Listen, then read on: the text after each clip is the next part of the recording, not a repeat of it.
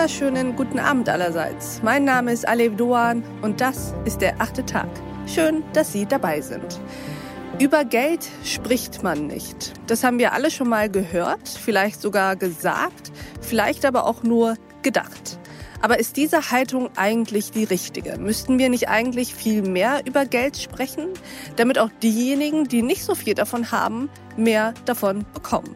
Ich glaube ja und damit bin ich glücklicherweise nicht allein. Mein heutiger Gast sieht das nämlich ganz genauso. Herzlich willkommen im achten Tag, Katharina Brunsendorf. Hallo alle, vielen Dank für die Einladung. Wir freuen uns sehr, Katharina, dass du da bist. Würdest du dich uns mal kurz vorstellen? Sehr, sehr gerne. Ich bin Katharina Brunzendorf, 32 Jahre alt und leite die Initiative Finanzheldinnen.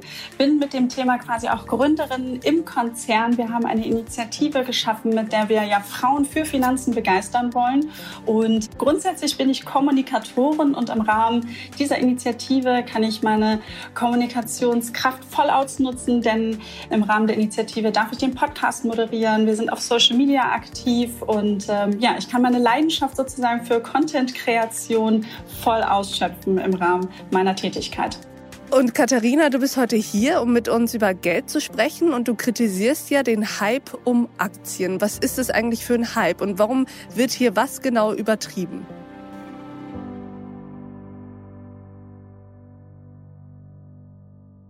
Ich glaube, gerade die Mehrheit der Deutschen, und da ist es egal, ob Mann oder Frau, wir brauchen ein langfristiges Polster, um eben gerade im Alter unseren Lebensstandard überhaupt halten zu können. Und das erreichen wir eben halt nicht durch einen Hype um Aktien und Co., sondern eben nur, wenn wir uns wirklich auf einen langfristigen Marathon richtig an der Börse dann einlassen und eben dort investieren.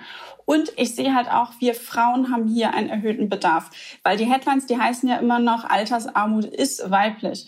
Und als Finanzheldin frage ich mich natürlich und wo ich auch gerne über das Thema spreche und eine Begeisterung dafür gefunden habe, warum beschäftigen sich Frauen denn immer so ungern noch mit Finanzen? Und da sieht man in Studien, auf der einen Seite wird gesagt, das Wissen fehlt, man sagt, man traut sich das nicht ganz zu, vor allen Dingen aber auch eine männliche Ansprache. Und genau dafür haben wir die Initiative ins Leben gerufen, um eben diese diese Themen wirklich zu, zu anders zu denken und zu verbessern, eben Frauen für Finanzen zu begeistern und sie auch mit Wissensformaten auf dem Weg in ihre finanzielle Zukunft zu begleiten. Und das ist wirklich wichtig, dass man eben dieses Wissen aufbaut. Und ähm, wir erleben halt häufig, dass dann auch gefragt wird, ja, welche Aktie kaufe ich denn jetzt? Und wir wollen wirklich auch vermitteln, dass der erste Schritt ist, sich aktiv mit seinen Finanzen auseinanderzusetzen. Und dazu gehören halt eben auch so Themen wie Haushaltsbuch, Kassensturz, wie ist meine Risikobereitschaft und auch das Thema, wie sehen auch meine Budgettöpfe dazu aus. Und das ist so ein bisschen wie beim Hausbau, weil erst wenn ich auch ein Fundament gelegt habe, kann ich beginnen zu mauern. Und das Fundament ist ja wirklich dann erstmal das Wissen und die Mauern, da geht es dann weiter mit, was ist meine Strategie, welches Depot möchte ich richtig wählen.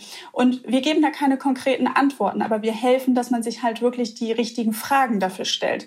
Weil pauschale Antworten, und das ist auch wichtig bei diesem ganzen Finanzprozess zu wissen, die gibt's auch immer nicht so. Und Finanzen sind genauso individuell wie halt ein Mensch selbst. Und deshalb finde ich das auch so wahnsinnig wertvoll, sich damit zu beschäftigen, darüber zu sprechen und das Thema eben angehen.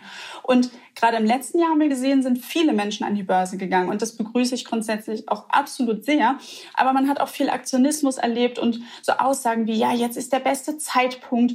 Und da sagen wir als Finanzheldin, bei einer langfristig angelegten Strategie, da ist der beste Zeitpunkt immer. Mhm. Und für all diejenigen, die sich Hals über Kopf für ein oder mehrere Aktien dann auch entschieden haben, da sag ich, die haben sich nicht richtig Gedanken um Fundament und auch Mauern gedacht. Da steckt keine langfristige Strategie hinter. Und ich bin auch der Überzeugung, dass genau diese langfristige Strategie benötigt wird.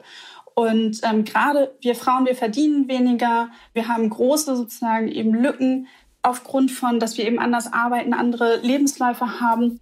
Und wie wollen wir diese Lücken füllen? Ich glaube nicht durch kurzfristige Gewinne an der Börse, denn als Finanzhändler sage ich einfach kurzfristig, das braucht die Mehrheit nicht. Du hast sie ja eben angesprochen im Intro, eben gerade die Menschen, die eben nicht in der privilegierten Lage sind. Mhm. Und da ist es egal, ob Mann oder Frau, wir brauchen irgendwie einen langfristigen Plan, wir müssen uns gut aufstellen, und was passiert nämlich, wenn wir das nämlich nicht mehr können, unseren Lebensunterhalt so bestreiten, wie wir ihn jetzt machen? Wir sind dann nicht mehr unabhängig. Wir machen uns abhängig, gegebenenfalls in der Partnerschaft, vielleicht auch vom Staat. Und dafür möchte ich mich einsetzen, dass gerade wir Frauen in eine finanziell unabhängige Zukunft blicken und unsere Lücken schließen. Und das treibt mich auch wirklich täglich an, da mit unserer Community dran zu arbeiten und ähm, die Geschichten, die zeigen, dass diese Arbeit auch wirklich noch gebraucht wird, dass noch mehr darüber gesprochen wird, mehr Aufklärung erfolgt. Und ja, das ist etwas, woran ich mich jetzt auch freue, dass wir uns da heute auch richtig drüber unterhalten nochmal. Ja, ich freue mich auch darüber. Lass uns doch direkt da ansetzen, nämlich an dem Thema Sprechen über Geld. Warum passiert das so selten? Warum sprechen wir nicht so oft über Geld? Warum ist Geld tatsächlich immer noch ein Tabuthema? Und wo siehst du diese Tabuisierung besonders deutlich?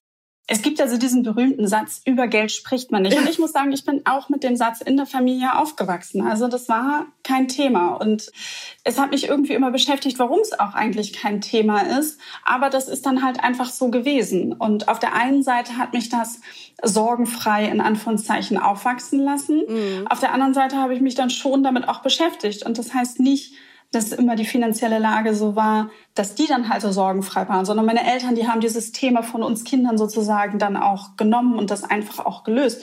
Und ich glaube, dass es häufig auch noch immer so ist, dass es heißt, es ist kein Thema und vor allen Dingen sehe ich das auch gerade in Beziehungen, dass halt viel nicht drüber gesprochen wird und ja, dass dann da halt so ein bisschen diese rosarote Brille dann irgendwie, dass man sagt, ah, die beschlägt, das ist zu unbequem mm. und ich sage wiederum, gerade wenn man in einer Partnerschaft drüber spricht, da lernt man sich ja noch besser kennen. Man weiß einfach, wie tickt die andere Person, mit der ich jetzt zusammen bin, wie würde sie zu finanziellen Entscheidungen stehen und wie stellen wir uns auch als Paar auf. Und das ist natürlich wahnsinnig wichtig. Deshalb plädiere ich immer dafür, auch gerade in der Beziehung über das Thema zu sprechen. Hm. Das sind ja beides Beispiele, die naja, viel mit Nähe zu tun haben. Dass wir also ausgerechnet in den Einheiten, die uns ja eigentlich sehr intim und nah sind, nämlich Familie und Beziehungen, Partnerschaften, dass wir da besonders ungern über Geld reden. Woran liegt es eigentlich? Weil mit Menschen, die uns nahestehen, müsste es doch eigentlich viel leichter fallen, mit denen genau über dieses Thema zu sprechen. Hm. Vielleicht fängt es noch einen Schritt vorher an. Ich muss mich mit mir selbst beschäftigen. Also ich muss mir über, was möchte ich eigentlich? Was sind meine Ziele? Wo will ich hin? Und so weiter und so fort. Es ist ein Prozess, wo ich mich richtig mit mir beschäftigen muss. Und ich glaube, das fällt vielen schwer. Auf der anderen Seite sage ich, es ist ein toller Prozess. Vor allen Dingen, weil das nie in Stein gemeißelt ist. Der verändert sich, man wächst und es ist irgendwie schön, wenn man sich mal mit sich auseinandersetzt und vor allen Dingen auch ein Bewusstsein schafft. Weil ich finde, ein Bewusstsein schafft Gelassenheit, gerade in finanziellen Punkten.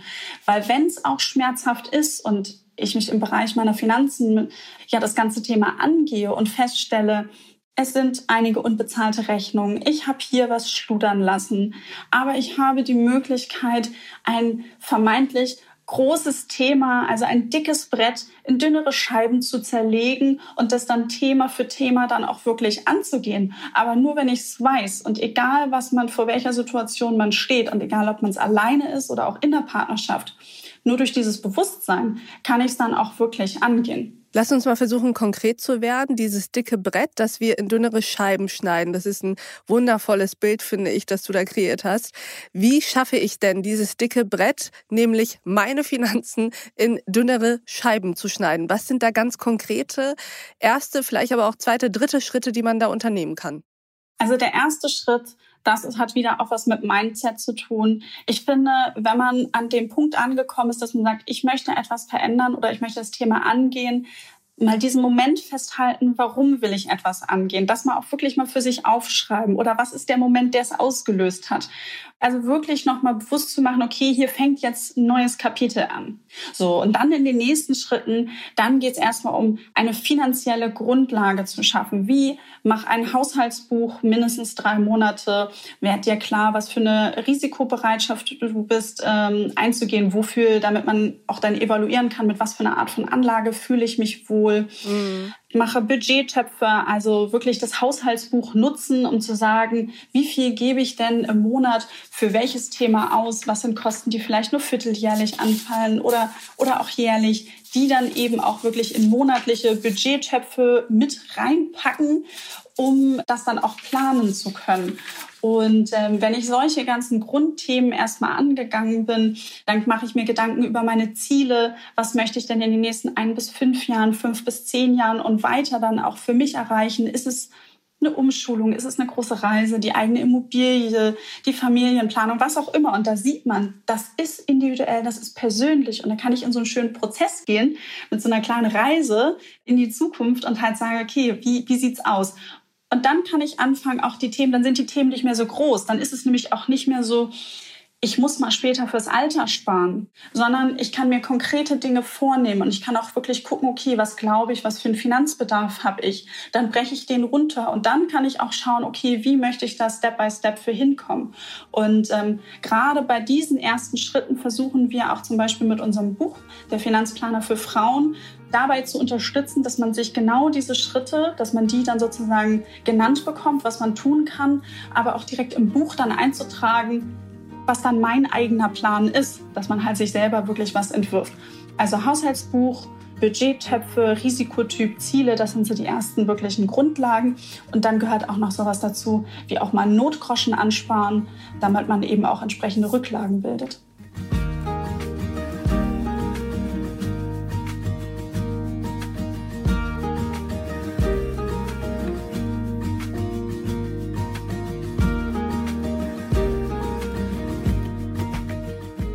Weißt du, was ich so verrückt an diesem Thema finde? Dass wir auf der einen Seite darüber sprechen als etwas, das sich verändern muss, also unsere Haltung gegenüber Geld und Kommunikation über Geld, dass das so ein Zukunftsthema ist, wo insbesondere Frauen, aber Menschen ganz allgemein in unserer Gesellschaft sich anders mit beschäftigen müssen, nämlich aktiver. Aber auf der anderen Seite ist ja so etwas wie ein Haushaltsbuch doch etwas so Spießiges und althergebrachtes und auch bekanntes, dass ich mich frage, wieso kommt das so selten nur zueinander? in der Gegenwart. Ja, du sagst es. Immer wenn ich das Haushaltsbuch erwähne, dann sehe ich schon, also gerade noch bei den Events, wo man es live machen konnte, wie die Gesichter sich ziehen und so gesagt werden, ah, jetzt kommt sie damit. Das klingt irgendwie so unsexy und ich suche auch immer noch ein Wort, was es irgendwie spannender macht. Aber ich liebe dieses Haushaltsbuch. Ich habe das also mit dem Moment, wo ich ausgezogen bin und ich liebe die Papierform, muss ich sagen, akribisch geführt. Und ähm, ich kann dann immer nur ermutigen und zu sagen, mach das in der Form, die dir liegt. Also diverse äh, Online-Banken oder Banken generell bieten das ja an, dass das schon automatisch online vorsortiert wird. Das äh, wird dann automatisch erkannt und dann kann ich mir das in Kreisen, Balken oder wie auch immer äh, anzeigen lassen. Man kann eine Excel-Tabelle machen, das ist egal. Aber das ist es, was du ja auch nochmal so ein bisschen ansprichst wie kann es sein, dass es quasi dieselben Themen sind? Wir versuchen es dann ja auch etwas anders zu verpacken. Gerade bei uns bei der Initiative Finanzhelden, wir versuchen wirklich die Themen vom Bedürfnis her auszugehen und vor allen Dingen auch ein Reason Why zu geben. Also warum sollte ich mich drum kümmern? Und dann, wenn man da so ein bisschen drüber spricht und die Möglichkeiten gibt, dann wird es häufig auch erkannt und gesagt, okay, aus den und den Gründen mache ich das jetzt. Und dann halt auch wirklich mal angehen. Also wir versuchen dann auch zu motivieren und zu sagen, schiebt es nicht immer wochenlang auf, macht das jetzt. Also auch gerade, wenn man sagt, das Thema Geldanlage ist noch ein Schritt zu weit für mich, weil ich eben die mm. Hausaufgaben erstmal noch nicht gemacht habe, die Grundaufgaben. Oder ich sage, ich habe vermeintlich auch kein Geld dafür. Dann sagen wir, fang es trotzdem an, weil du brauchst mal so eine Basis, um zu wissen, wie viel gebe ich denn wofür auch aus? Und wenn man dann vermittelt, warum es so wichtig ist und dass man dann im nächsten Schritt ja auch seine Budgettöpfe aufstellen kann, dann ja, merkt man doch schon, dass es dann doch auch einige angehen. Das macht ja auch Sinn. Also wenn wir das mal auf eine Abstraktionsebene höher heben, dann sehen wir ja einfach, nur wenn ich weiß, wo ich stehe, weiß ich auch, was ich oder wie viel ich äh, mich anstrengen muss, um an einen gewissen anderen Punkt zu kommen, den ich vielleicht anstrebe. Welchen Einfluss hat es, glaubst du, dass Geld auch so ein Thema ist, das mit Scham behaftet ist? Also Geld nicht in dem Sinne, weil wir alle brauchen Geld. Ohne Geld funktioniert es in unserer Gesellschaft, in unserer Zivilisation nicht mehr. Aber dieses Geld haben wollen oder mehr Geld ansparen oder eben durch Investitionen anhäufen zu wollen. Glaubst du, dass das immer noch mit Scham behaftet ist, dass man das nicht so gerne zugibt, dass man gern mehr Geld hätte, als man hat? Da gibt es in der Tat noch Menschen, die auch wieder damit Glaubenssätzen belegt sind und sagen so, oh nee, das ist ja gar nicht gut, wenn ich irgendwie mehr habe als andere und äh, das, so sollte das sozusagen nicht laufen. Ich finde aber schon, dass sich das verändert, dass man halt merkt, dass mehr Menschen sich für das Thema grundsätzlich begeistern und vor allen Dingen, dass auch ein stärkeres Bewusstsein herrscht. Ich finde aber noch zu wenig, dass ich gerade für mein Alter eben auch was tun muss, damit es eben nicht mehr so heißt, Altersarmut, gerade eben dieses harte Wort ist weiblich.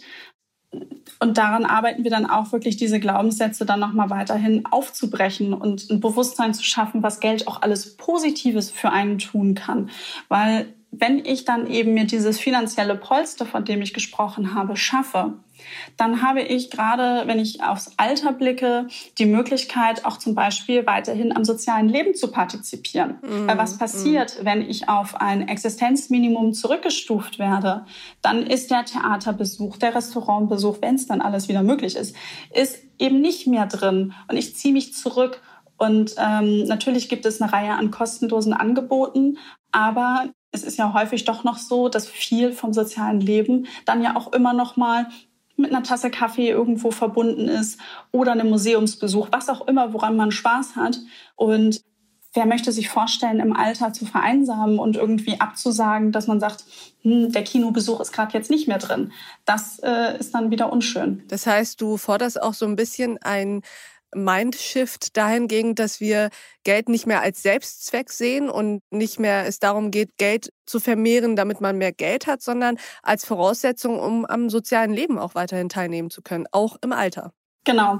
Also ich bin der Überzeugung, dass es eben halt wichtig ist, dass alle Menschen dieses Verständnis entwickeln, ich muss mich um meine Finanzen kümmern, damit ich langfristig gut aufgestellt bin. Mhm. Weil gerade wenn man äh, in die breite Bevölkerung schaut, dann ist es nicht der schnelle Gewinn am Börsenmarkt, den wir brauchen, um eben mehr Geld zu haben, sondern die breite Masse der Bevölkerung, die braucht eben ein wie ich es immer gerne nenne, ein finanzielles Polster, um später auch gut mhm. aufgestellt zu sein. Weil ohne dem funktioniert es nicht. Ohne dem rutschen wir nämlich genau dahin, was ich eben beschrieben habe. Und ich sag mal, dass die Renten nicht mehr reichen. Ich, da haben meine Eltern schon äh, angefangen, mit mir drüber zu sprechen, zu sagen, so Kind, such dir einen vernünftigen Job aus. Äh, es wird später eng.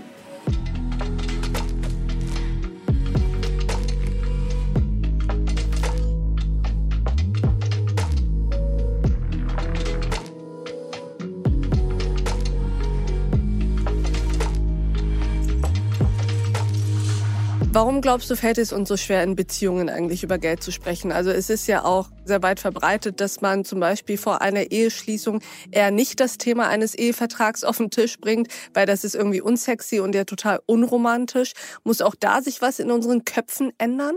Ja, auf jeden Fall, dass genau über solche Themen vor der Ehe und weit vor der Ehe gesprochen wird und nicht so ein, zwei Tage vorher, weil das einfach essentielle Dinge sind, die offengelegt werden müssen. Also wenn ich meine Zukunft mit Menschen plane, dann habe ich auf der einen Seite natürlich meinen eigenen Weg, den ich irgendwo auf der einen Seite gehen will, aber ich habe ja auf der anderen Seite auch Ziele oder Dinge, die ich mit in der Partnerschaft halt erleben möchte.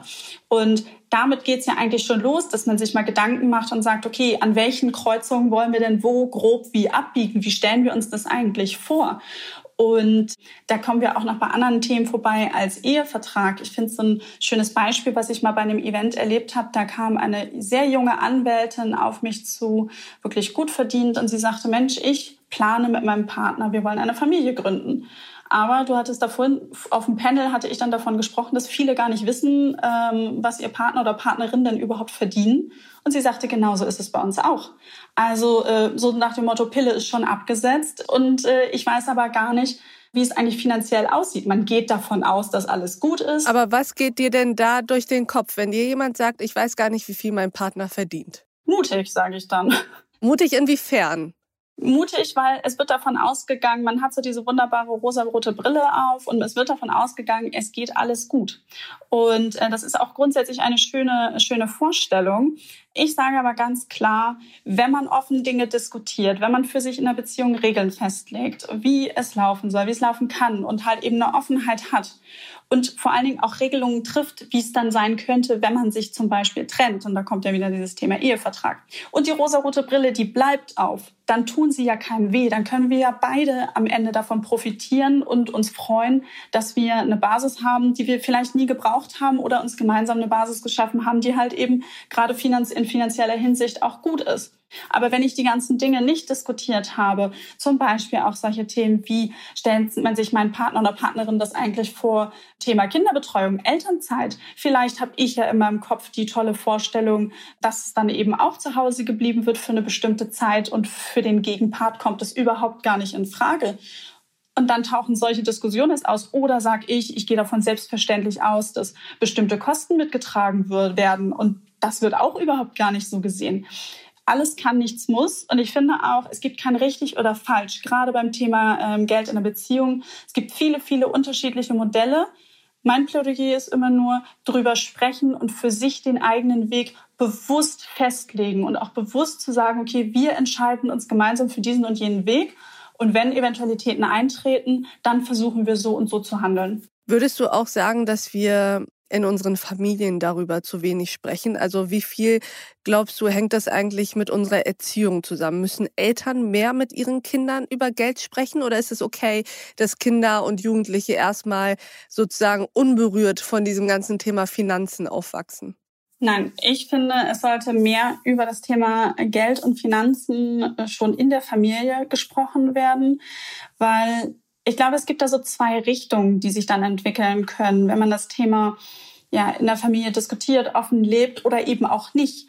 Und die eine Richtung ist, entweder habe ich ein Vorbild in der Familie, wo man sich dann danach richtet, oder es ist halt auf der anderen Seite, dass man vielleicht auch Dinge erlebt, wo man selbst dann später sagt, das möchte ich anders machen. Und ähm, ich bin der Überzeugung, dass eben gerade Kindern einen Umgang mit Geld beizubringen und darüber zu sprechen wahnsinnig wichtig ist. Mhm. Lass uns zum Abschluss mal einen Ausblick wagen. Glaubst du, dass da eine neue Generation heranwächst, die sich anders und aufgeklärter mit dem Thema Geld befasst? Und was können wir tun, damit es nicht nur junge Menschen aus ganz bestimmten privilegierten Milieus sind, die mit Geld umgehen können, sondern im besten Fall ja alle Kinder und Jugendliche? Mhm. Also zu deiner ersten Frage, ja, das denke ich in der Tat, ähm, weil auch heute die Informationsmöglichkeiten einfach breiter sind. Also ich habe auch ganz andere Plattformen zum Austausch, weil wenn es halt so ist, dass meine Freunde oder in der Familie, da wenn da halt nicht drüber gesprochen wird, dann kann ich mir online mein Forum suchen und ich finde, das ist ein erster großer Schritt, dass halt eben über Geld gesprochen wird. Vor allen Dingen, was ich auch feststelle beim Thema Gehalt, dass gerade äh, jüngere Menschen eben offener damit umgehen, viel mehr darüber sprechen. Und ähm, es gibt ja auch schon so Projekte auf TikTok, die sich mit dem Thema beschäftigen. Also es ist auf der Agenda.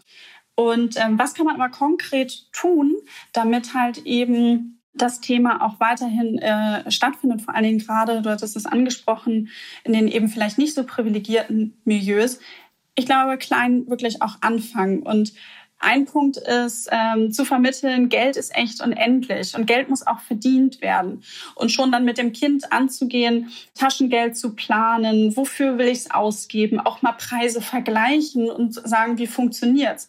Und später im Jugendalter auch wirklich mal darüber sprechen, was hätte ich vielleicht, also als Elternteil anders gemacht. Oder wenn man sagt, okay, da sind vielleicht ein, zwei Sachen, worauf man erst später aufmerksam geworden ist.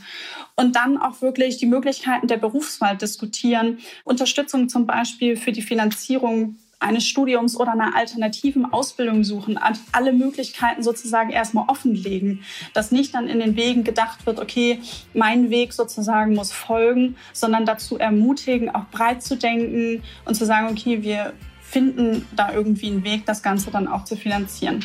Dazu ermutigen, breiter zu denken. Ich finde, das ist doch ein sehr schönes Schlusswort. Liebe Katharina, vielen Dank für dein tolles Plädoyer für einen ja, aufgeklärteren und auch ein Stück weit entspannteren Umgang und Kommunikation über Geld. Vielen Dank, dass du bei uns im achten Tag warst. Vielen Dank, Aleph, und ich hoffe, dass ich einige Menschen für das Thema begeistern konnte. Da bin ich mir ganz sicher. Und ich bedanke mich auch bei Ihnen, liebe Hörerinnen und Hörer, fürs Mithören und Mitdenken. Und ich würde mich freuen, wenn wir uns im nächsten achten Tag wieder begegnen. Bis dahin, auf sehr, sehr bald. Ihre Aleph Doan.